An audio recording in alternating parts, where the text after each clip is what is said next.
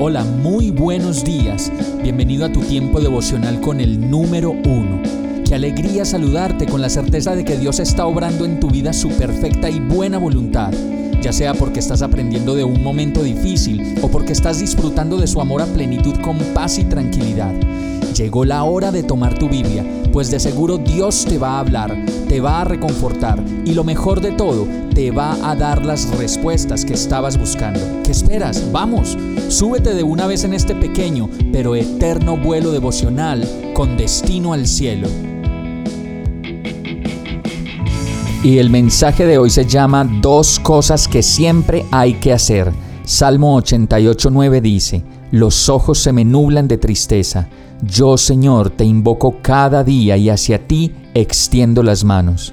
Dicen por ahí que hay cosas que son impajaritables, o sea, que no se pueden dejar de hacer, pues de ellas depende el buen resultado de todo lo que hagamos.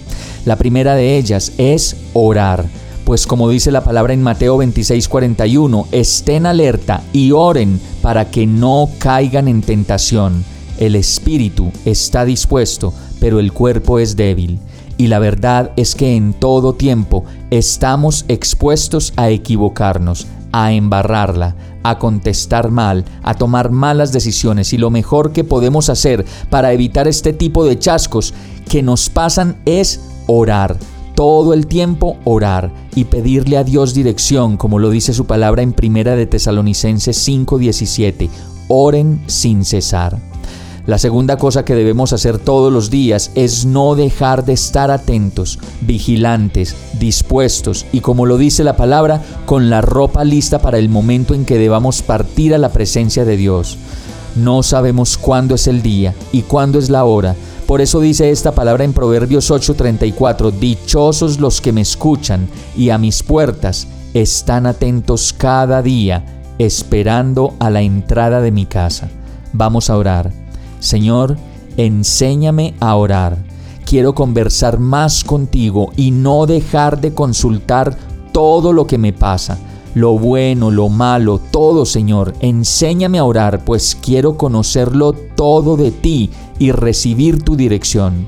Asimismo te pido que me ayudes a estar atento cada día de mi vida para obedecer tu palabra y hacer la parte esencial de mi vida para tomar las mejores decisiones y esperar tu venida confiado, tranquilo y dispuesto para nuestro encuentro. Yo te lo pido, en el nombre de Jesús. Amén. Hemos llegado al final de este tiempo con el número uno. No te detengas, sigue meditando durante todo tu día en Dios, descansa en Él, suelta los remos y déjate llevar por el viento suave y apacible de su Santo Espíritu. Solo compártelo con quien lo necesite y ames. Hoy, de la mano de Dios, todo será un gran día. Para más información visita nuestra página www.iglesiabierta.com o llámanos al 313-334-0116. Oramos y rogamos para que cada día te enamores más de Dios y para que no pares de pasar todo tu tiempo con el número uno